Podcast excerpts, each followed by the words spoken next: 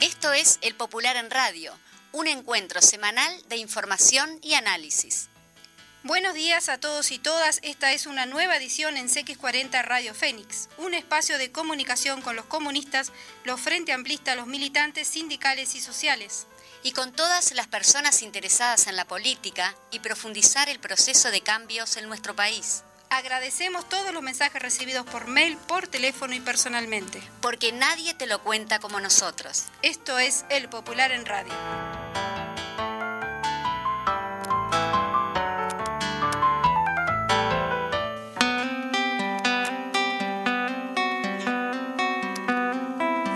Bueno, muy pero muy buenos días, muy, muy y fríos días. Acá estamos en una nueva audición del programa del Popular en Radio Hoy, 28 de julio, programa número 11. ¿Cómo está Juan?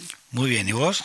Bien. Ya te veo bien recuperada o bastante, bien recuperada. bastante bien. Más allá del frío que hace, este, por lo menos. Mucho viento, mucho frío, temperaturas. Bueno, ya lo habían anunciado, ¿no? Exactamente. Bueno, y le mandamos un saludo a Vicky. Hablando de frío, Vicky con resfrío. Ah, bueno, pensé que ¿por qué saludos a Vicky hablando de frío? Vicky, te mandamos un beso, un abrazo desde acá, desde los estudios que hoy compartimos con Juan, Juan Landaco acá y María José Pedraja, quien les habla. Y bueno, este, anunciar que el miércoles que viene, no, perdón, el miércoles 11, hoy estamos en el programa número 11 y a su vez el miércoles 11, vamos a tener el programa, el primer programa de eh, A la izquierda late el corazón, Correcto, que era parte del resto de los programas, que obviamente nos llevó un tiempo bastante importante poder hacer la coordinación con los compañeros y compañeras, pero bueno, por suerte, este, a partir, como decías, ahí va, como decías vos, el miércoles 11 arrancaría el programa. A la izquierda este, late el corazón. Ahí está. Y vamos a mencionar a los el equipo, el equipo de conducción. Tenemos por allí, eh, va a estar Verónica Baleato, también vamos a tener a Marina Aguirre y a Fede Vera. Muy bien. Y otra cosita, vamos a mandarle un saludo a los compañeros que están trabajando ahí en el taller de propaganda. Exactamente, bueno, que, también uno de ellos es parte de la programación de los martes eh, Voces de Montevideo, este, que está ahora en el, taller de propaganda. Le mandamos al jefe comandante Buda, Este, a Miguel Monteiro, este, bueno, a Saquián, a Artín Saquián, este, y, y al chino, Morales, que es, el compañero que conduce parte del, equipo Voces de Montevideo. Sí, porque nos comentaron algo por allí que nos van a hacer un muro, ¿no? En homenaje al popular. Bueno, no vamos a, a decir la sorpresa, pero después pasar, no podemos pasar foto por la radio, pero bueno. Y hoy tendremos eh, un programa, eh, va a estar con nosotros el secretario de Unidad Política, Daniel Marsiglia. Aquí, eh, bueno, no va a estar, va a estar telefónicamente con nosotros, que nos hablará sobre el plenario que se realizó el día sábado 24 de julio, donde este, por allí se anuncia que deja la presidencia del Frente Amplio, dejó la presidencia del Frente Amplio Javier Miranda por lo tanto asumió por allí esa responsabilidad de coordinar eh, el Frente Amplio eh, el doctor Ricardo Erlich. Exactamente. Así que bueno, creo que a Daniel este, lo tenemos en línea. Este, bueno, pero usted me está interrumpiendo. Ah, perdón, acá, perdón, este perdón. Por favor, me está interrumpiendo la grilla. Igual como lo tenemos en línea, nos vamos a aprovechar la entrevista que tenemos con él. Luego vamos a mencionar algunos de los titulares que tenemos allí en el, en el popular.ui y una noticia interesantísima también de eh, López Obrador eh, allí en la Ciudad de México con toda su solidaridad para con el pueblo cubano. Exactamente. Daniel, ¿estás por ahí en línea? Te vamos a aprovechar antes que te nos vaya. ¿Cómo, cómo, cómo están compañeras, compañeros? Un gustazo de vuelta estar en el programa y un saludo enorme para ustedes y para, para todos los, oyentes del programa de Popular Radio. Creo que en cualquier momento te vamos a sumar al equipo del Popular porque últimamente te estamos teniendo bastante seguido y nos estamos encariñando. Bueno, bueno, me alegro mucho. Yo estoy dispuesto a trabajar con ustedes este, sin ningún tipo de problema porque en, definitiva, e, este, es, es el medio que de alguna manera tratamos de este, transmitir la información desde el punto de vista objetivo y de la veracidad de los hechos y no de la espectacularidad que los grandes medios quieren colocar. Daniel, eh, eh, obviamente que en, el, en, este, en estos últimos tiempos uno de los hechos más importantes, o por lo menos para, para muchos de nosotros, eh, fue la actividad de levantamiento de firmas, llegar a la firma. Esa etapa está también, en, digo, la primera parte se cumplió, más de 800.000 firmas, está en un proceso ahora de control. Obviamente que va a haber plebiscito, pero otro hecho mucho más o casi tan importante como ese es que la mayor fuerza política de este país en este momento, o desde hace rato, el Frente Amplio, también se hizo su plenario donde está en una etapa, o este año va a ser una etapa eh, muy importante que tiene que ver no solo con su Congreso, sino también, que la vez pasada vos lo explicabas, sino también que se van a elegir todas las autoridades de las departamentales del interior, también las autoridades del plenario nacional, de los plenarios departamentales, sino también va a haber este, una elección donde se definirá en el Congreso, bueno, eh, discusión más, discusión menos, el tema de la candidatura, una candidatura o candidaturas hacia la presidencia. Y, pero en este marco el plenario, obviamente con la renuncia de mm, Miranda o entrega de, Miranda, su apartamento, este, como decía María José, eh, ahí se definió a Ricardo Ehrlich, pero quedó como conformación, ahí va, como un equipo de trabajo que está en construcción y la idea era que vos nos explicaras el desarrollo de toda esta etapa, lo del plenario, este, eh, del cuarto intermedio, y bueno, esa es un poco la idea que nos a ver, nos informaras a nosotros y a la audiencia y al, conjunto de la ciudadanía. Perfecto. En, primer lugar, este, una precisión, no, mm. no, es un referéndum.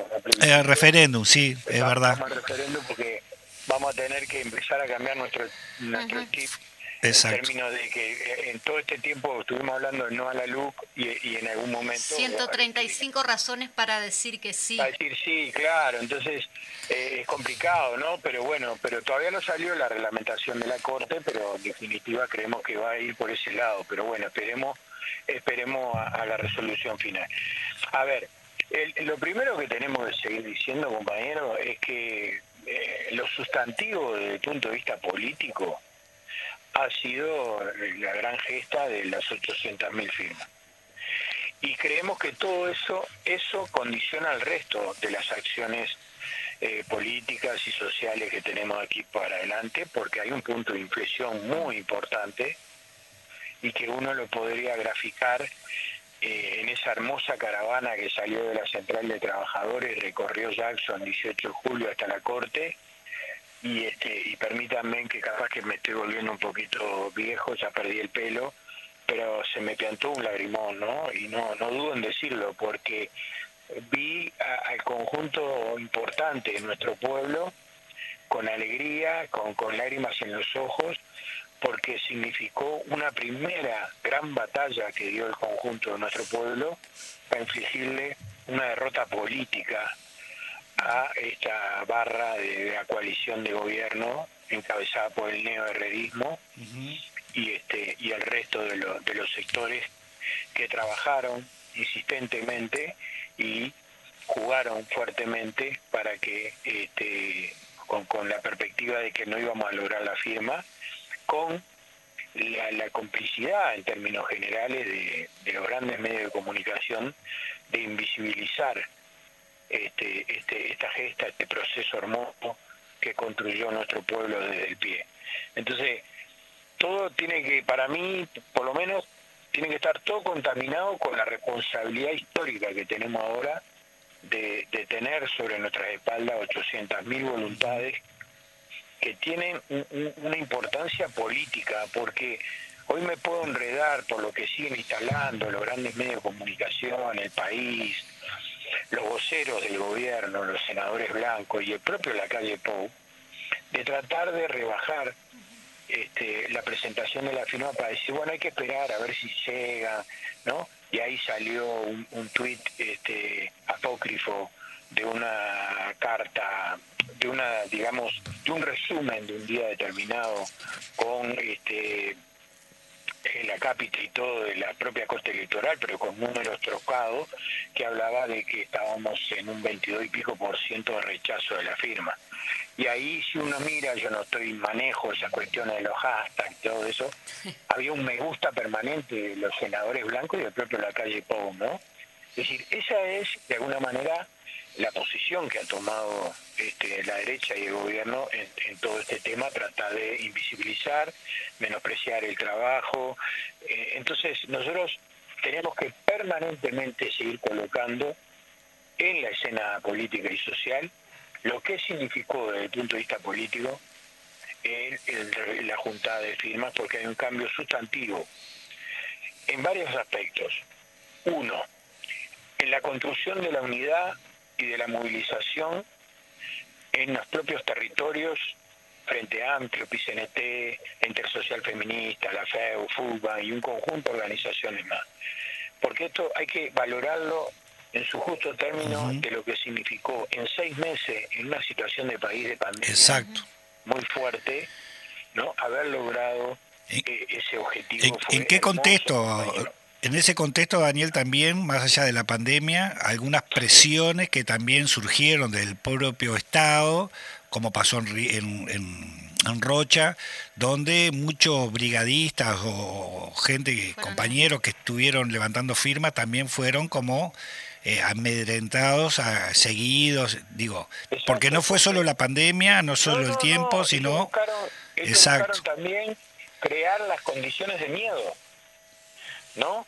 Que tuvo que salir este el ministro del Interior a decir que no, que era porque nos estaban cuidando. ¿Cuidando de qué? ¿No? Es decir, eh, servicios de inteligencia que firmaban no solamente a los brigadistas, sino a las compañeras y compañeros de nuestro pueblo que, que firmaban. Este, hubo toda una operación de amedrantamiento. Y nos negaron la también. Sin, sin lugar a duda, ¿no? Ahora, eso fue en el escenario, vuelvo a repetir, de la Junta de Firma. Yo creo que por eso digo que tenemos que tener este, este proceso y este hecho permanentemente en cualquier discusión, porque lo que se viene, compañero, va a ser mucho más complejo. Hoy uno lo está mirando ya en la televisión, cómo presentan las noticias sobre el encarcelamiento o el procesamiento de un, delincuente o una persona que robó algo, ¿no? Lo colocan como que es fruto de la recuperación de la de lo que le permite hacer la luz. Entonces, vamos a estar en un ambiente bastante complicado y por lo tanto, nosotros por eso digo, tenemos que seguir manteniendo una profunda amplitud, una, una mira desde el punto de vista del objetivo de la unidad, tenemos que seguir uniendo a todo nuestro pueblo, a las organizaciones sociales, tenemos que seguir peleando por defender las organizaciones como tal, en su estructura, en su proceso de desarrollo, que es desigual, con matices, pero que tiene un desarrollo en el territorio, tanto los comités de base, nuestra fuerza política, las departamentales, el movimiento sindical, las intersociales, tenemos que seguir defendiendo eso frente frente a una cuestión que yo siempre digo, ¿no? Eh, el mensaje de la libertad responsable, que de alguna manera le cae bien en la época de pandemia, no es solamente una construcción de un mensaje para esa instancia, para esa situación que vive el país.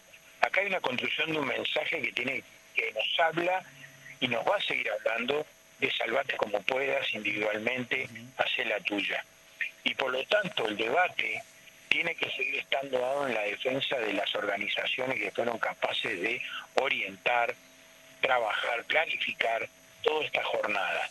Evidentemente que por suerte, por suerte las grandes masas y nuestro pueblo se apoderó del referéndum y, pasó por arriba a la organización que se nos había dado. Por suerte, porque eso está bueno, porque ahora a partir de este segundo tiempo tenemos que volver a reformular cuál es la mejor organización para seguir construyendo el camino hacia el referéndum.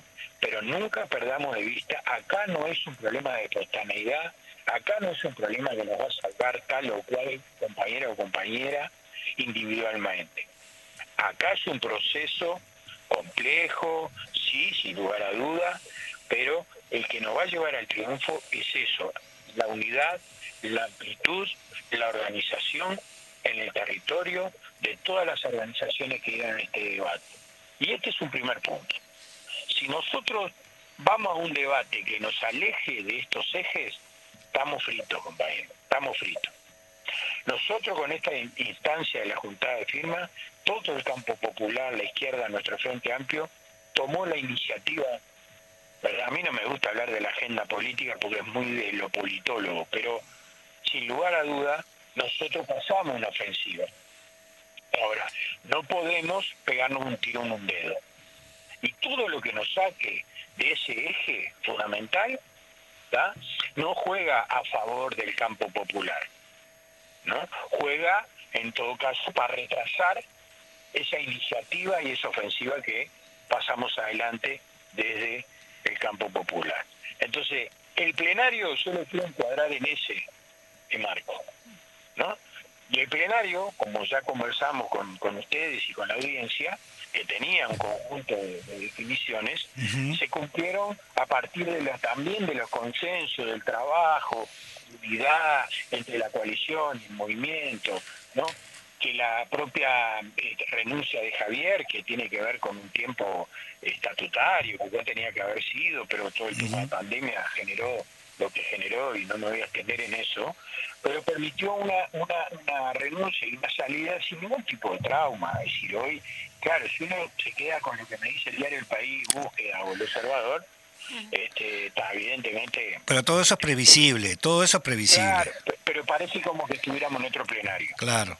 Ese es el problema. Entonces, la gente a veces se queda no con la, por eso yo digo que, que, me encanta conversar con Popular en Radio porque intentamos colocar la noticia y la información desde el punto de vista objetivo de la transparencia y de los hechos. Aún que tengamos que decirle a la audiencia nos equivocamos en tal cosa o nos faltó tal otra.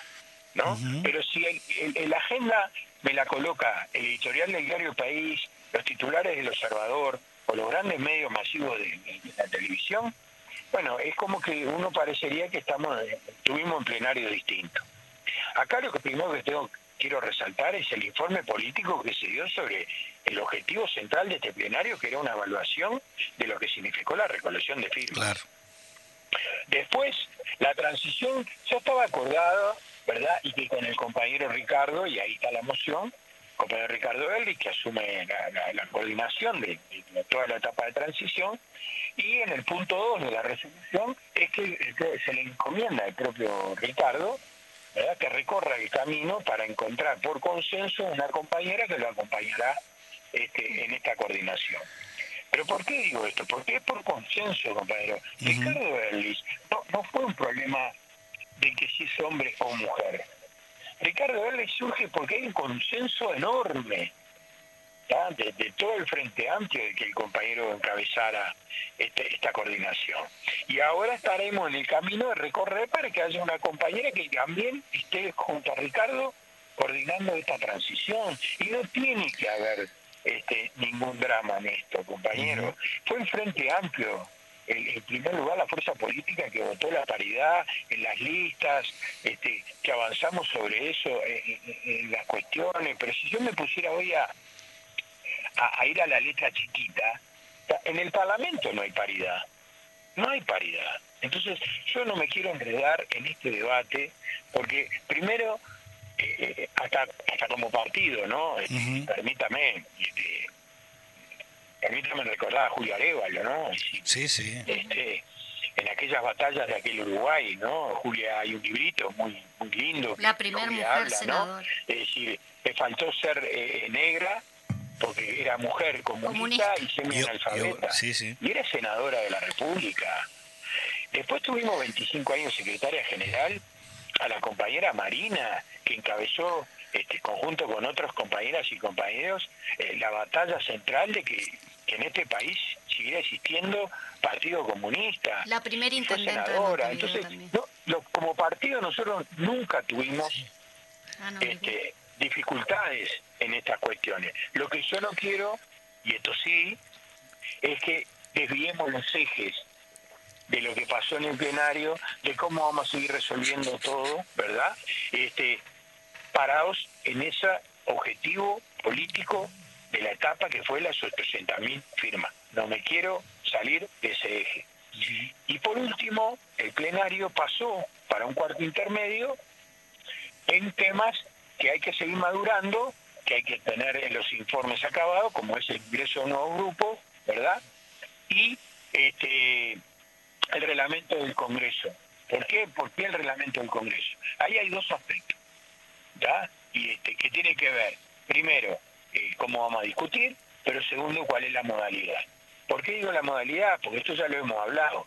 Nosotros queremos la mayor presencialidad. Y si yo me paro hoy en, términos sanitarios, como está el país, que por suerte viene bajando los contagios, aún igual sigue habiendo muertes, ¿verdad? por, esta, por esta pandemia, por, por, este virus, pero podríamos estar en condiciones de hacer un congreso este, presencial. Pero si no, iremos a una parte B que es semipresencial y bueno, y lo estaremos evaluando también el 7 de agosto. Y el otro aspecto, que también para nosotros es central, es cómo se elige el presidente de la fuerza política. Porque el cronograma ya está establecido, ¿verdad? Ahora, el estatuto dice que la fuerza política puede elegir su presidente en el Congreso. Y el Congreso para nosotros le da una legitimidad enorme de respaldo al compañero o a la compañera que nosotros podamos construir como candidatura de consenso. Estamos en una etapa bien, bien este, importante de, todo lo que está pasando en la sociedad, con la aplicación de la política del gobierno eh, encabezado por el. Es decir, y nosotros tenemos que ir parándonos como una oposición fuerte a todas estas políticas, se vienen debates importantes, la rendición de cuentas, los consejos salarios la interpelación por cartón Netri, que es una interpelación, compañeros, que más allá de los aspectos económicos que de entrega, esto tenemos que mirarlo en una en una mirada estratégica mucho más profunda, que tiene que ver en el plano estratégico el tema de la soberanía que le estamos entregando. Por, por 80 años.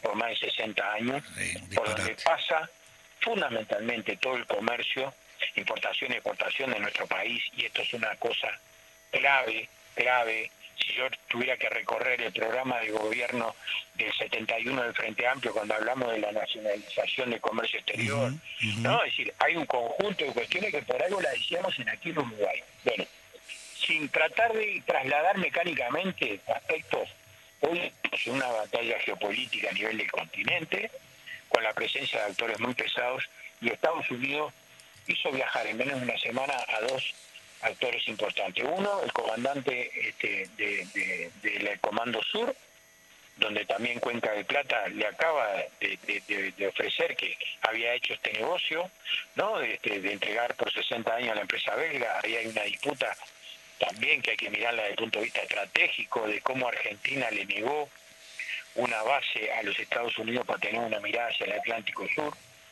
Y nosotros hoy le mostramos que teníamos esto. Entonces no miremos solamente como un problema económico. Yo no me quiero extender acá. Es un tema interesante para hablar este, y para que todos los compañeros y compañeros pongamos una mirada un poquito más allá de lo inmediato o de, lo coyuntural. ¿Verdad? Y ese también va a ser un elemento central que vamos a tener este año. Y este año vamos a tener el Congreso del FA, que tendrá que resolver el tema el documento de crítica y autocrítica, ¿verdad? porque está, está elaborado, pero es el Congreso la máxima dirección del Frente Amplio que va a aportar, profundizar y la perspectiva, porque para nosotros lo más importante cinco que salgamos del Congreso con cinco o seis ejes claves políticos en la perspectiva hacia adelante, cómo enfrentar todo lo que se nos viene de este gobierno. Así que en ese cuadro nosotros decimos que para nosotros lo importante es que el Congreso pueda salir el presidente o la presidenta de nuestro Frente Amplio, con una dirección colectiva, consensuada. ¿Por qué? Porque lo otro sigue siendo como que no, no nos podemos sentar a discutir responsablemente en la etapa que estamos, ¿verdad? De que en esta oportunidad pueda salir el presidente con esa legitimidad y ese apoyo de la coalición y de, la, y de las bases de un compañero. Si no, por el otro lado será el camino de siempre, ¿no? de las múltiples candidaturas, elecciones a padrón abierto, y eso no ha llevado, yo no, lo, voy a tratar de criticar ahora, pero simplemente miremos el recorrido que tuvimos, ¿verdad? Este, la mayor cantidad de, participación que tuvimos en un momento fue cuando teníamos a candidato a Tabaré Vázquez allá por el 2001-2002, ¿verdad? Que fue la mayor votación. Después fuimos aprobando tres candidaturas, cuatro candidaturas, compañero, y el compañero compañero que, sale este, victorioso de la elección queda con el 30-40% de la participación en esa instancia y el 70 al 60% de, de, de la otra compañeros que votaron otra sí, candidato candidato.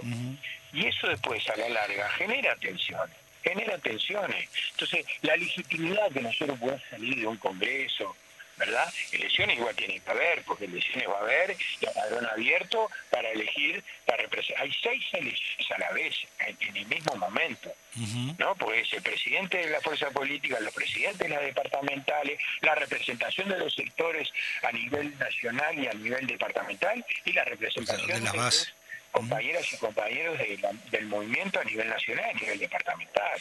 Entonces elección va a haber, ¿no? Y, la, y, en todo caso la responsabilidad es que nosotros podamos generar las condiciones, yo creo que las podemos hacer, ¿no? Para que haya una participación masiva, para seguir dándole respaldo a esta fuerza política en todos los ámbitos, porque también nos importa mucho la representación del movimiento, porque nosotros no olvidemos que somos una fuerza política con un carácter de coalición y movimiento. Exacto, sí, sí. Y a veces hay compañeros que están todos los días manteniendo esa estructura, de los comités de base, de las departamentales, que después no son reconocidos, ¿verdad?, a la hora de la votación. Y nosotros queremos ir por ese refuerzo porque en la batalla del balotaje de octubre a noviembre y ahora con la firma, que sin esa estructura, sin esa organización, sin ese, sin ese desarrollo territorial, no hay un proyecto político que tenga una perspectiva eh, de futuro. Bien. Bueno, Daniel. Sí, la verdad que bueno, no, parte de, la entrevista y que, estamos haciendo obviamente, que dejan muchos elementos, no solo para conversar, eh, capaz que más de un programa, todo lo que tenga que ver justamente con este, las bases de Montevideo, su funcionamiento y parte de la historia también, digo, de nuestra fuerza política sin lugar a duda. Y otro tema sumamente importante, no es el único, pero también que llevaría mucho más de un programa, profundizar justamente lo que decías vos en tema de este, el puerto de Montevideo, ¿no? todo lo que lleva, e, conlleva eso, que también tiene que ver principalmente con la soberanía este, de nuestro país, ¿no? Digo, que simplemente así es, son titulares, pero hay, hay tendones que, llevan mucho más lejos y que si no se explican a la audiencia y a los que quieren escuchar, no se entendería. Claro, porque queda muchas veces como un problema este, económico financiero, de un canon, de lo que voy a agarrar y eso, y, tenemos necesidad, compañeros, porque estamos frente a un avance muy, muy importante, muy importante, compañeros, de la presencia del imperialismo, generando todos los hechos que está generando nuestra América Latina, con base, eh, se, se sustenta con las bases que tiene en Colombia, como para agredir desde ahí a Venezuela, a Cuba, ¿verdad? Pero y todos los procesos con la OEA como mandadera de también, este, como brazo ejecutor de alguna de esas políticas contra los pueblos que luchan por su independencia y su autodeterminación.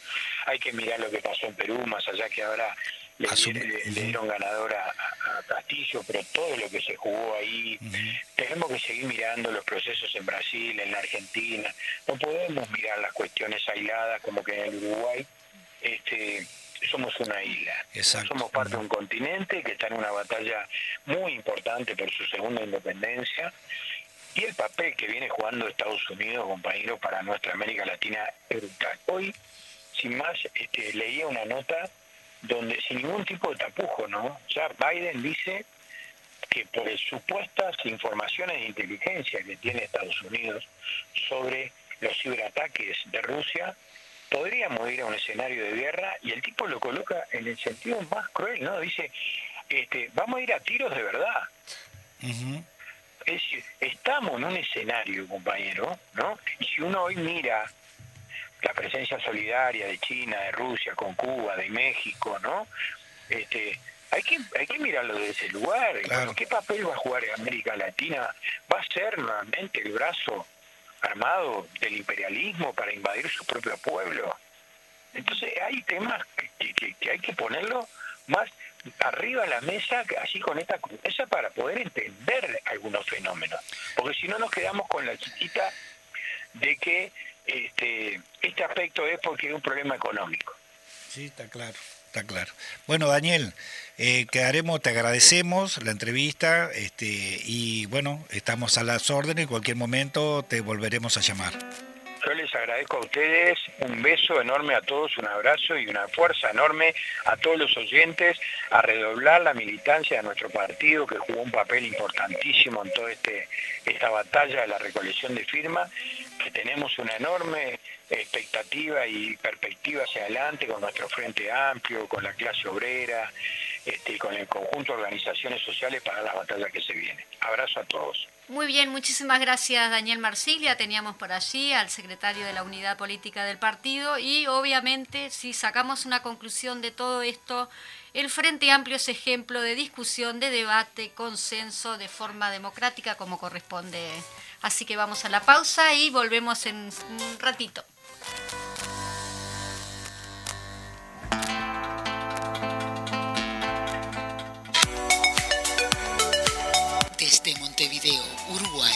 Transmite CX40 Radio Fénix 1330 AM.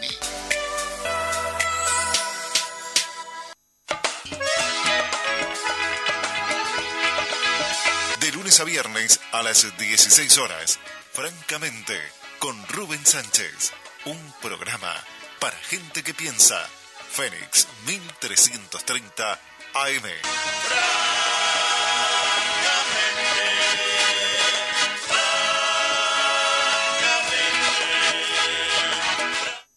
Hablemos de logística. Mira tu computadora, el televisor o cualquier producto. Pensa en lo que pasó desde la fábrica hasta tu casa. ¿Quién lo acondicionó? ¿En qué medio se transportó? ¿Por qué puertos transitó? ¿Dónde fue almacenado? ¿Y cómo llegó a tu casa? Todo eso es parte de lo que hacemos. Somos Catunasi, expertos en logística trabajando en el mundo para que las cosas lleguen al lugar adecuado en el momento y en la forma apropiada. Visítanos en ktnuruguay.com.uy. Campaña de bien público en el marco de la Ley 19.307. Gracias al trabajo de nuestros vacunadores, en Uruguay cada día se vacunan en promedio el 1% de la población. Por eso hoy, Uruguay está entre los países con más vacunados del mundo. 8 de cada 10 uruguayos mayores de 12 años ya están en proceso de vacunación y 6 de cada 10 ya tienen las dos dosis. Gracias a este logro, comenzaron a disminuir los casos activos y los enfermos graves, pero tenemos que sostener la vacunación y los cuidados personales para no retroceder. Necesitamos que todos los uruguayos no vacunados se agenden ahora para conseguir una protección segura. Si no lo hacen, el virus seguirá circulando y la pandemia seguirá perjudicando a muchos uruguayos. Agendate ahora mismo por WhatsApp, en la app, por teléfono o en la web y ponele el brazo a la pandemia. Uruguay se vacuna. Ministerio de Salud Pública. Presidencia de la República.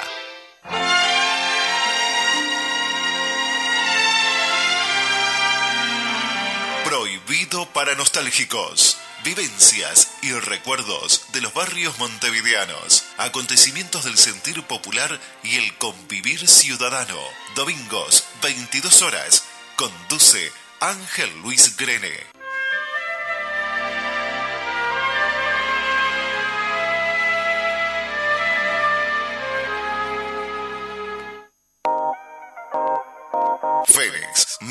1330 AM, una radio que siempre acompaña.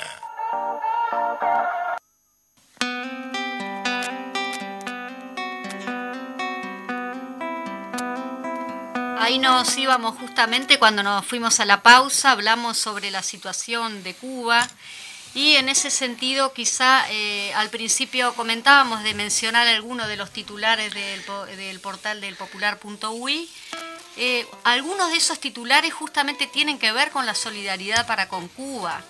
Uno de ellos es, este, Cuba denuncia ataque terrorista contra su embajada en París. Luego, por allí tenemos otro titular que eh, eh, China está dispuesto a darle a Estados Unidos, escúchate bien esta, un tutorial sobre cómo tratar eh, por igual a otros países si fuera necesario. Por allí dice el titular. Luego tenemos Cuba presenta denuncia ante Unión Internacional de Telecomunicaciones y vamos a leer esta que nos parece destacar en el día de hoy, decir eh, la noticia de López de, de, México, allí que decía López Obrador, enviará a Cuba dos barcos con ayuda alimentaria y sanitaria. El domingo zarparán eh, de Veracruz, perdón, fue en el día de ayer, estamos, eh, perdón. De, este domingo pasado este domingo pasado eh, las naves de Marina con material médico, leche en polvo, granos y gasolina diésel. Por allí dice la noticia que en plena crisis política desatada por las protestas contra el régimen de Cuba, el gobierno de Andrés Manuel López Obrador ha informado este viernes que enviará eh, eh, a Cuba ayuda sanitaria y alimentaria en lo que se ha definido como una política diplomática de solidaridad internacional para ayudar a los países de Latinoamérica a hacer frente a la crisis desatada por la pandemia del COVID-19.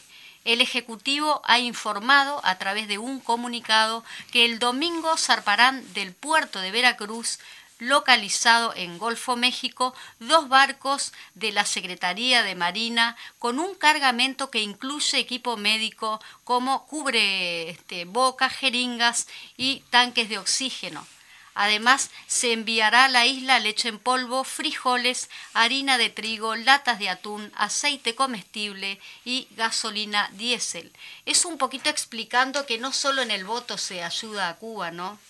lo, comentábamos justamente. El voto de la OEA, exactamente. Sino con acciones no solo se rechaza con un voto, sino también, como dice López Obrador en alguna de las notas, tomar acciones concretas de esos países de que son que están en contra del bloqueo, este, que cada cual lo califica de, su manera con ayuda eh, concreta. En esto lo hace, lo está haciendo, este, eh, obviamente México, también China y también habían arribado dos aviones este, rusos con más de 90 toneladas cada uno, que tiene que ver también con insumos en general, eh, alimentos, medicamentos, este, bueno, también lo hizo Uruguay en esa actividad que se realizó en la embajada. En la embajada, exactamente. Con la entrega de jeringas, correctamente. Así que bueno, todos con Cuba y todos en solidaridad con Cuba. Y eh, en este momento vamos a estar, a ver si ya logramos la comunicación. con Mateo Carvalho. Mateo Carvalho, que es el secretario nacional de la UJC, que nos hablará en qué andan los jóvenes, pero particularmente, principalmente con el tema de la ley de urgente consideración. No, arrancaríamos y, la convención, exactamente. arrancaríamos al revés. Arrancaríamos justamente, como decía vos, María José, primero que la Juventud Comunista está eh, desarrollando a estas reuniones, convenciones, y bueno, en esa en ese sentido este, le estaríamos dando la bienvenida a Mateo y que bueno, nos informara a nosotros y a la audiencia en qué están los jóvenes este, de la juventud en este momento. ¿Cómo te va Mateo? ¿Cómo están por ahí? ¿Cómo está Juan? ¿Cómo está Majo? ¿Andas bien Mateo? Bien, ando bien por acá escuchándolo. mucho supongo. Bueno, supongo que escuchaste este, la pregunta o te la volvemos a repetir. no, la escuché clarita, la escuché clarita, también escuché lo que estaban conversando antes. Fue como una especie de introducción para que tú desarrolles un poquito allí. Nosotros no somos tan jóvenes, entonces no estamos muy al tanto de qué andan. no, bueno, muchas gracias por el espacio. Acá estamos desde, desde Salto, una, mañana bastante fría. Ah, bien, Salto, está llegando el mediodía pero bueno. Exactamente. Este, no, como decían ustedes, nosotros nos encontramos en, un, en el proceso de la organización, de, la preparación de lo que es nuestro Congreso. En el paso al Congreso varios de, los, de las direcciones intermedias vienen realizando y están en proceso de realizar sus convenciones. Para aclarar, no necesariamente nos escuchan este, camaradas vinculados a nuestra actividad, a nuestro tipo de organización, sino que compañeros, vecinos, vecinas nos pueden escuchar tanto nuestras convenciones como nuestros congresos son nuestras instancias máximas de reunión, donde llevamos allí nuestra línea política, nuestra eh, nuestra capacidad de acción más, más en la práctica y ponemos en discusión con, toda la militancia para bueno para ver eh, de qué manera después este, colocar las líneas políticas principales que nuestra organización va a llevar adelante. Nosotros no, lo, trabajamos de esa manera, nuestra instancia máxima, como la es el Congreso, este, donde después de ahí incluso emanan las, las direcciones nacionales para, para la juventud, que no son más y menos que eh, las y los integrantes de nuestra juventud en, cada uno de sus organismos. Como esa especie, yo, le, yo le, me gusta mostrarla, ¿no? como esa especie de, de círculo constante de retroalimentación entre nuestras instancias máximas con nuestro Congreso, este, desde la alimentación de ese organismo de base, que son nuestros círculos, eso, eso es muy importante, tanto para las líneas políticas como para después ponerle el cuerpo a, las ideas en la, conducción de, la dirección nacional. En ese proceso nosotros ya culminamos la, cuarta convención canaria, allá se estuvo realizando tanto en Las Piedras como, en La Paz, este, con una integración importante del departamento, de distintos lugares. Sabemos bien que Canelones, al igual que algunos otros departamentos del interior de nuestro país, Colonia, por ejemplo, algunos más, tienen la realidad de las localidades, ¿no? Las ciudades localidades donde, donde no, no son ciudades centrales, digamos, y, cada una de esas localidades o, regiones tiene su particularidad, particularidad que en la diversidad aportan mucho este, en ese sentido. este, bueno, se, culminó el proceso de convención, ya hay una elección, eh, ya hay una dirección electa posterior a esto, está el proceso ahora de instalación de la nueva dirección y de trabajo, que es lo más importante con las y los jóvenes de, de la localidad de, Canelones y bueno, del resto de las regiones, como hablábamos, para, para desarrollar Juventud Comunista en el lugar. Pues ahora vamos hacia septiembre, en donde la departamental de Montevideo va a tener la convención, donde ya está en preparación la convención. Uno, la convención la preparan únicamente en el trabajo de organización de la misma, sino que en la discusión de todos nuestros organismos, que ya empezaron esas reuniones, es un punto muy importante, sobre todo para una juventud en crecimiento como es la juventud comunista, que hay muchos gurises y gurisas que les toca su primer proceso, tanto de convención como de congreso, y, uno ve el entusiasmo incluso con que asisten en la mitad de la pelea, porque no, no, no se pide pido para preparar esta instancia, sino que en la mitad de la pelea asisten a discutir junto a sus padres sobre, sobre bueno, sobre el destino político y la este, y las líneas generales de nuestra, de nuestra juventud. La convención de Montevideo que se va a estar realizando en septiembre, el fin de semana ahí del 10-11, este, si, no, si no le erro bien la fecha, son tres días, tanto la apertura, después el trabajo en comisiones y la plenaria. Y este, posterior a eso, fin de semana siguiente a la Convención de Montevideo, algo muy importante para, para nosotros como organización, es que se va a estar realizando la primer convención del regional norte, del regional litoral, que hoy este, se recuesta principalmente en el trabajo de las bases de Paisandú y Salto, es muy importante, esto es, como lo decía, ¿no? Es la primer convención. Este, nosotros tenemos un, germen de, dirección en ese espacio que está trabajando muy bien en términos de, germinales, ¿no? Cómo eso se fue trabajando y, empezó a, desarrollarse y en, y en esta zona del litoral se viene desarrollando mucho más con objetivo de seguir creciendo en términos nacionales. Porque nosotros tenemos un planteo muy, muy importante respecto al, al enfoque territorial de nuestra juventud y eso no es solamente los barrios de Montevideo o la zona metropolitana, sino que el territorio nacional. Somos un país chico, pero diverso, distinto en su, en su, composición y, y, entonces en cada uno de esos espacios de diversidad creemos nosotros, así como creemos también que el resto de las organizaciones eh, tienen un gran aporte de distintos puntos de vista de nuestro país para, para la acumulación, en nuestro caso como jóvenes comunistas para el aporte tanto de la, de la pelea en, nuestro país como la unidad de las herramientas y un sinfín de situaciones más. Y en ese proceso, como les decía ahora, con la primera convención regional, que se va a estar llevando a cabo el fin de semana siguiente, es el 16, 17 ahí, este, ajustando la fecha, no, me acuerdo bien los tres días, si son 16, 17, 18 o, 17, 18, 19, este, este, es que... Estamos hablando de septiembre ahí. Eh, septiembre, sí, Ambos, ambas convenciones son en septiembre. Un mes muy importante para el partido.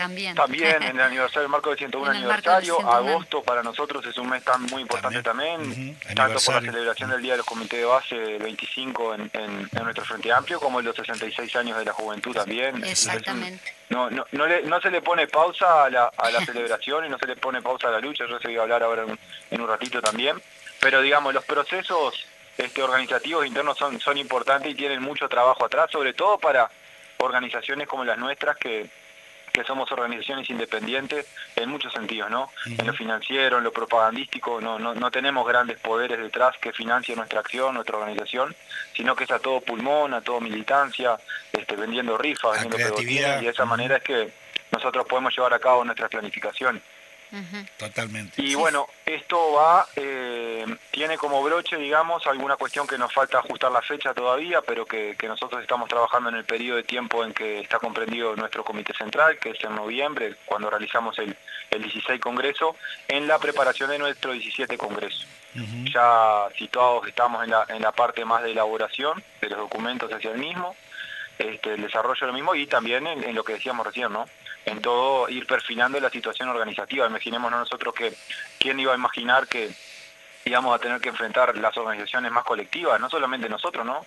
Nuestro Frente Amplio, PICHNT, todo, situaciones tan especiales como incluso hoy reunir condiciones de protocolo, condiciones de cuidado sanitario para poder realizar este tipo de actividades, entonces eso implica un esfuerzo organizativo, financiero este, y de cuidados bastante importante que bueno, que a poco vamos a ir generándolo para llegar a nuestro congreso, hasta el 17 congreso, que, que, le que es como nosotros pensamos, ¿no? los congresos son, son de alcances largos, que le pone cierre a un proceso de, dirección y a un proceso de, desarrollo, pero que le da apertura a lo que va a ser el proceso, a, este proceso que estamos viviendo hoy en Uruguay, la realidad política actual, la coyuntura que tenemos, este, el enfrentamiento al gobierno, un gobierno neoliberal que está totalmente enfrentado a los intereses populares y que por supuesto que como nosotros como organizaciones populares pertenecientes al pueblo nos va a encontrar en, la vereda enfrenta este, combatiendo día a día para devolverle dignidad de la que ya en, este tiempo se ha encargado este gobierno de, de, quitarle al pueblo, ¿no? tanto en su poder de compra, en los aumentos constantes y en otras situaciones que, que nos están apretando bastante al campo popular. Mateo, ahí es que estamos en ese proceso. Mateo, no desconocemos, eh, obviamente con el popular en la calle también, de, del el esfuerzo que ha tenido también los jóvenes en cuanto a la recolección de firmas de la ley de urgente consideración. En cuanto a eso, ¿cómo también los jóvenes se están preparando eh, hacia el referéndum? Bueno, eso fue un mojón, pero mira, impacta directamente la educación, quizá la seguridad también, ¿por qué no? Mira, sí, nosotros tenemos algunos ejes de trabajo en, la juventud que nosotros lo, trabajamos, eh, por decirlo así internamente, como largo alcance, ¿no? Este, el trabajo y la vivienda y la educación son, son fundamentales. El trabajo y la educación principalmente como, como mojones en términos de, de elementos dignos hacia la población juvenil. Este, elemento de, derecho, ¿no? Tanto en términos de la, defensa de la educación pública y la defensa del trabajo digno son, son elementos muy importantes para nosotros. La ley de urgente consideración ataca frontalmente sobre ellos, en particular en términos de, la educación, su intención mercantilizadora, su intención privatizadora de darle elementos nuevos a la, a la educación privada, que no es la del alcance de toda la población, este, y de alguna manera erosiona, no únicamente desde su ley de presupuesto, sino que es la acción en la, en la ley de urgente consideración, las potestades y las posibilidades de la, de la educación pública en nuestro país. que es muy rica, este, que incluso supera la, acción que se hizo desde nuestros 15 años de gobierno y que es una cuestión muy instalada en el, en el hacer cotidiano del Uruguay, del uruguayo, ¿no? del uruguayo, muy importante. Por, por decir algo, este, nosotros sabemos que que para padres y madres jóvenes este, poder haber llevado la, obligatoriedad de los a los tres años, este, que el Estado se haga cargo de la obligatoriedad y de la gratuidad de la educación desde los tres años es un paso muy importante, hoy está instalado eso desde los cuatro, para el proceso tanto de las niñeces, pero también para el proceso de, de los padres y las madres jóvenes, que en ese mismo proceso en el que son padres y madres también son trabajadores, son trabajadoras, es un esfuerzo importante y que el Estado se haga cargo de, la niñez, de su educación y otras cuestiones más que también se hace cargo de la familia, es un apoyo muy importante desde más temprana edad. Eso eh, no hay ningún tipo de intención, incluso expresado en parte de la, de la LUC está la, situación de no hacerlo de esa manera este, y, eso viene vinculado a lo que nosotros entendemos tanto en la LUC como en las líneas generales del gobierno son, son ataques hacia, hacia, hacia la juventud. También respecto al trabajo, ¿no? No únicamente en cómo se embretan en la posibilidad de inversiones hacia obra pública, hacia emprendimientos públicos que desarrollen y dinamicen la mano de obra nacional, este, que en términos de, la aplicación de una regla fiscal y otros elementos más económicos de este equipo económico de gobierno no están pensándose en la inversión, sino que al revés sino que se piensa en cerrar la caja con ahorros y eso es el premio nacional. Sin embargo, el ahorro va, focalizado en el bolsillo del trabajador y la trabajadora que no ve dinamizarse su mano de obra. Y, eso también está dentro de la ley de urgente consideración, como el establecimiento de la regla fiscal, y que es de alguna manera lo que nosotros salimos a, a, combatirle en ese sentido. Este, y también, como no, este, todos sabemos que, una de las, de las herramientas más importantes en la, en la triangulación de fuerzas que puede tener un gremio, un sindicato, este, tanto el sindicato como sí, como organización, los consejos de salario y el derecho a huelga son, son el triángulo de, fuerza que tiene un trabajador que se organiza este, y la erosión del derecho a huelga vinculada en la, en la ley de urgente consideración es un aspecto muy negativo respecto al retroceso de derechos, respecto al, retroceso de garantías democráticas, para cuando un trabajador o una trabajadora, el único poder que tiene en su centro de trabajo es justamente su capacidad de, mano de obra y, justamente es el, elemento, el factor que cuando las situaciones son injustas, este, tanto el derecho a huelga, el derecho a paro, el derecho a poder manifestarse en su centro de trabajo, el de tener las tareas, es una cuestión que es fundamental para, para a veces tan desigual este, lucha como se dan en los aspectos más vinculados al, enfrentamiento cotidiano que tienen los gremios, ¿no? Sí, y en la instancia también de negociación para mejoría laboral, para eh, obviamente aumento de salario, ¿no? La instancia también de negociación. Seguramente que en el plan, en este plan de, gobierno de desguazar parte de los derechos de la clase trabajadora, no, nos quieren quietitos, nos quieren sin posibilidad de, de huelga, otros factores más, y este, decir amén a las subas de combustible que benefician a sectores, ya sabemos, muy fuertes de nuestro país, y, este, y, que, y, que, y que desprivilegian tan fuerte a los sectores más populares cada vez que vemos la suba de los combustibles y cada vez que vemos la suba de, de la de los precios al consumo y, el decrecimiento de nuestro salario, ¿no? Como baja el salario, eso se ve, eso es comprobable en el número, no es una, no es una consigna, este, y, y, intentar quitarle la posibilidad de, manifestarnos frente a eso es, es, algo sumamente negativo y, sabemos que es más allá que esté en los planes de gobierno, este el campo popular va, a enfrentarlo y dentro de eso es su juventud, ¿no? La juventud uruguaya. Y ahí un paso antes de, de las cuestiones temáticas, eh, la campaña pro referéndum, es decir, la campaña de corrección de firmas fue fue muy importante. Este, nosotros tuvimos distintos elementos, una, campaña hermosa en muchos aspectos, bautismal para una generación, este, donde nosotros nos tocó durante 15 años de gobierno de Frente Amplio, sobre todo salir a enfrentar eh, referéndum retrógrados en aspectos de seguridad, como fue el no a la baja, eh, el no a la reforma, y en este momento nos toca a nosotros salir a buscar las firmas para, para colocarnos en el, en el enfrentamiento al retroceso de derechos que instala la ley urgente consideración. Y, y con la metodología que había, tanto en la juntada de firmas, con la huella, la situación de pandemia, la, digamos, el cerco mediático, todo el, contexto que yo sé que muchas de las organizaciones han balanceado y han balanceado positivamente y nosotros nos sumamos a, a ese tipo de balances, fue una hazaña enorme este, que en, junio, mediados de junio, tiene la juventud como protagonista cuando se empieza a, trabajar en una mesa de jóvenes que juntó a más de 52 organizaciones juveniles este, en torno a trabajar hacia el referéndum en ese último tramo y que ese último tramo fue un impulso este, no únicamente cuantitativo, ¿no? donde se pueda contar las firmas juntamos, sino que cualitativo, es decir, eh, tomó una, una, ofensiva más, más agresiva la, la, la, Junta de Firma. No nos quedamos ahí quietitos en los Como ejemplo de organización. Claro, no nos quedamos quietos en los puestos, sino que era una cuestión de, bueno, vecino, vecina firmó, está informado, firmó, está informado. No, no pasaba nadie, ¿no? Este, sin, sin la consulta y sin la información porque no fue únicamente la consulta de firma, sino que la información mediante para que las y los uruguayos podamos destinar y, llegar a esta acumulación enorme que hubo, que fue un esfuerzo magnífico de nuestras organizaciones, de la Comisión Nacional, desde la Intersocial y la combinación de fuerzas en nuestras herramientas tradicionales y no tan tradicionales, este, herramientas más nuevas y que tuvo en el Frente Amplio, en el PCNT, en la FUGAN, en la FEU, en la Intersocial Feminista, centros muy importantes para el desarrollo de la campaña este, que encontró a los jóvenes, porque jóvenes vemos en todo ese tipo de organizaciones, este, y que los nucleó de alguna manera en el último tramo y que ahora ya nos está encontrando en cada uno de nuestros territorios, en cada uno de nuestros espacios, haciendo el primer balance para prepararnos hacia lo que va a ser este segundo tramo, ¿no? La defensa por el sí a la derogación de la ley de urgente consideración, este, de los 135 artículos, este, el contenido más retrógrado de esta ley, este, que nos encuentra ahora, este, ustedes lo decían ahí, ¿no? Cuando colocamos por arriba algunos de los contenidos de la ley. Se imaginarán que yo, como muchos de los militantes, nos encontramos en, formación permanente este, y en este momento este, vamos a ir a, procesos formativos para poder conversar con la gente, no solamente pedir la firma ahora, sino que salir a, plantear una ley que fue discutida muy, muy cerradamente, muy rápidamente, que ya en el proceso de recolección de firmas nos dimos cuenta que había gente que no tenía ni idea ni siquiera de su existencia, imaginémonos de sus contenidos. Está bueno eso que decís en cuanto a lo de estudiar la ley, porque bueno, hemos sabido que desde el arrerismo están diciendo justamente de que no tenemos conocimiento.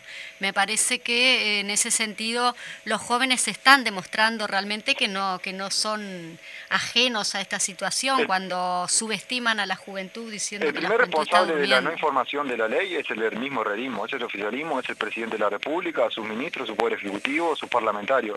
los primeros responsables en definir la aprobación de una ley de consideración con casi 500 artículos, en, el inicio de una pandemia, con un montón de medidas restrictivas hacia la población, brindando máximo 35 minutos a las organizaciones representativas de más de medio millón de uruguayos, como, como el PCNT, como la universidad, como un montón de lugares, dándole 35 minutos para su discusión y pensando que así estaban dando por informada. En realidad, seguramente en el, en acuerdo no se pudieron poner de acuerdo previo a, a las elecciones y tuvieron que aprobar un, un plan de gobierno, un proyecto de gobierno ahí, eh, tras bambalinas, eh, atrás de los escritorios, para, para después colocarlo, digamos, imprudentemente, de manera bastante poco eh, democrática y antipopular, este, en, en, una ley, este, aprovechando sus mayorías que el pueblo uruguayo es sabedor de estas cuestiones, que son mayorías transitorias hoy en el, en el Parlamento, este, que sin embargo las mayorías y, las calles, en términos de sentido popular, la, va a poner la pelea también, ¿no? Claro. Mateo, la verdad que el tema da para también... ¿Cómo nos quedamos cortos con el tiempo en este sentido? Exacto, para profundizarlo, digo, lo que tiene que ver con todo el papel con todo el papel de la juventud, pero ya estamos, tenemos que ir cerrando el programa, pero suponemos que también en este caso toda la movilización, todo lo que hizo la juventud, los jóvenes en los distintos departamentos, obviamente que también van a, sacar de ahí este, organizaciones eh, más menos, unas más grandes, otras más chicas, pero grandes, otras más chicas, pero grandes, otras más chicas, pero grandes, otras más chicas, los jóvenes y las problemáticas de cada departamento del, territorio nacional, que eso también es lo importante. Sí, eh, eh, eh, esta, esta acción se vio en muchos, en muchos departamentos, con la juventud como protagonista en muchos casos. Hay mucha, hay mucha problemática vinculada a la juventud en todos los sentidos, tanto en los contenidos de la LUC como hasta incluso en aspectos más cotidianos, ¿no? este, Totalmente. Por ejemplo, nos encontramos en muchos barrios con mucha falta de credenciales, este, con muy poca información, que son elementos básicos para, para estos momentos de discusión y que bueno, no, no, no, nos compromete, digámosle, a las juventudes políticas, a las juventudes trabajadoras, a las juventudes estudiantiles, a, todos los movimientos que nos organizamos y que ponemos, eh, que nos quitamos del individual y nos ponemos en lo colectivo, nos compromete a tener un, compromiso a atender situaciones como las que estuvimos viendo y trabajar para superarlas, por supuesto. ¿no? Bueno, te agradecemos, Mateo, y bueno, hasta otro momento. Sí. hasta este momento, uno a la orden como siempre, la juventud, yo, cualquiera de, sus integrantes a la orden siempre de poder estar y los agradecidos somos nosotros y nosotros. Muchísimas gracias Mateo. Por acá también quizás este saludar a los compañeros de la Mecha, también los jóvenes del programa radial de la Mecha. Tenemos los lunes la Mecha, los martes eh, Voces de Montevideo, los miércoles El Popular en Radio, los jueves Cultura en Casa y los viernes El Popular. Sin olvidarnos que a partir del miércoles 11 de agosto arrancará y comenzará a la izquierda late el corazón con el equipo con Verónica Baliato, Marina Aguirre y Federico Vera. Y antes de irnos, saludar, un par de saludos que no me quiero, unos fueron unos mails que mandaron, fue desde Cuba, un correo saludando y nos mandó un material sumamente importante, Vitelio Ruiz Miller, el licenciado en, letras y periodista, y Jenis Lady, que es este, actriz. Que siempre eh, saludo. Y saludamos a la Beba Recalde, siempre le mandamos un saludo a Santa Lucía, esta vez lo vamos a trasladar a Netuña, sabemos que está por ahí, no, no verañando obviamente, pero está por ahí, y a los compañeros de la parada de Tassi, de Mendoza Intrusiones, al Flaco Leizo y a Gustavo Giro. Un abrazo grande para ellos. Sí, y antes de irnos, en cuanto a los derechos humanos, también como todos los años, a 46 años del asesinato de Álvaro Balbi, el sábado 31 a las 15 horas en Plaza Álvaro Balbi. Por allí va a estar la UJC, va a estar eh, Laura Boyani, Carlos Tuzó y Óscar Andrade como, oradores. Sale transporte a las 14 horas de la plaza primero de mayo, los lleva y los trae. Este, después va a haber invitación. Lo vamos a estar mencionando igual en el, popular, del viernes. Muy bien.